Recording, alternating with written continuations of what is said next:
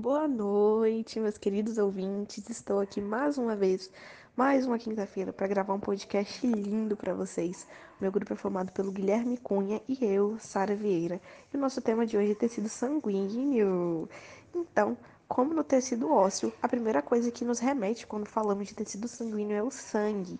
Sim, o sangue é formado pelo tecido sanguíneo e também formado pelo tecido hemocipoético, mais conhecido como medula óssea vermelha.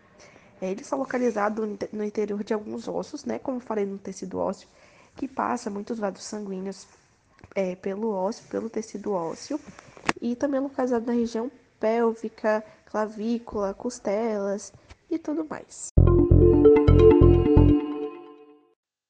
O tecido sanguíneo tem várias funções, né? Como nós sabemos, ele é uma parte muito importante do nosso corpo, do nosso organismo, ele, e ele exerce principalmente a função de transporte. Ele transporta hormônios, oxigênio, captura nutrientes das células, é, gás carbônio, carbônico. Ele também expele substâncias que não são boas para o nosso corpo, atua na defesa e tudo mais. Então, ele é um tecido muito importante aí para nossa sobrevivência em si. Uma curiosidade sobre o tecido ósseo, que uma pessoa adulta tem em média 5 litros de substância no corpo. Outra coisa muito importante, né, que nós já sabemos, é que o sangue ele é formado em sua maior parte por água. Sim, por isso que esse tecido é, é o único tecido do corpo que ele é líquido, né? Que é o sangue formado por, principalmente por água. A porção fluida do sangue é formada de é chamada de plasma é uma substância de cor amarelada responsável por aproximadamente 55% do volume total desse tecido. O sangue também é composto por algumas proteínas. É, as principais proteínas que compõem o sangue são as albuminas, que são responsáveis pela pressão osmótica sanguínea e transporte de ácidos graxos, é, e hormônios também. As glubinas são capazes de combater infecções que é a proteína se chama gamaglobina. E transportar lipídios, o nome dessa proteína é lipoproteínas, e fibrogênio, que auxilia na, na coagulação sanguínea. É, Existem dois tipos de células muito importantes, que muito conhecidas também pela gente, que são as hemácias e os leucócitos. Eu vou falar um pouquinho sobre cada uma. As hemácias, é, elas também são chamadas de glóbulos vermelhos, né, como eu acabei de dizer, ou eucariócitos. É, essas estruturas, elas são achatadas no centro e apresentam núcleo, exceto nos mamíferos. Elas também possuem moléculas de proteína chamada hemoglobina, que é responsável pela coloração vermelha do sangue e também pela captura do oxigênio nos pulmões, que né, é transportado para as células do corpo.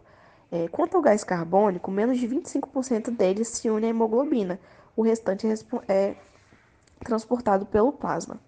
É, uma curiosidade também sobre as hemácias é que em pessoas adultas há cerca de 45 milhões dessas células em cada milímetro cúbico do sangue. Então, muita, muita coisa. É, pouco mais de 40% dele é constituído pelas hemácias. Os leucócitos, que são os famosos glóbulos brancos, as células de defesa do corpo é, a sua principal função é, que, esse, que essa célula apresenta é a defesa do corpo, né? É um, uma célula bem conhecida pela gente, né? Por, por ser a defesa do corpo. E o seu, o seu formato da célula circular e todas têm núcleo. É, desempenham funções como tipo celular, embora a função de defesa seja a principal e corresponde um pouco mais de 1% do volume total do sangue, ou seja, é, enquanto as hemácias é, apresentam uma quantidade muito grande, cerca de 40% é, no, do sangue total, é, os leucócitos eles apresentam apenas 1%. Então é bem grande essa diferença.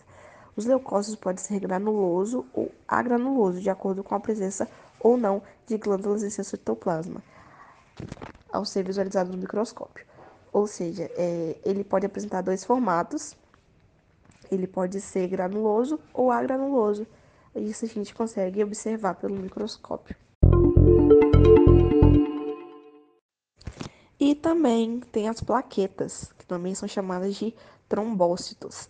É, elas são responsáveis por, pela coagulação do sangue e também para manter o sangue fluido. Então, ela tem essa dupla função, uma é o contrário da outra, e ambas são muito importantes para o sangue.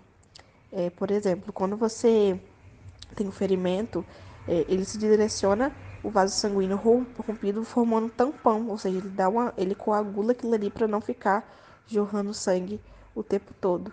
E essas substâncias é, auxiliam nesse processo. É, ele compõe cerca de 1% do sangue, né? Assim como os leucócitos, assim como os glóbulos brancos. As plaquetas correspondem a 1% do sangue. E isso. Então, esse foi mais um podcast para vocês. O nosso tema de hoje foi tecido sanguíneo. Espero que gostem, espero que escutem bastante, espero que aprendam também.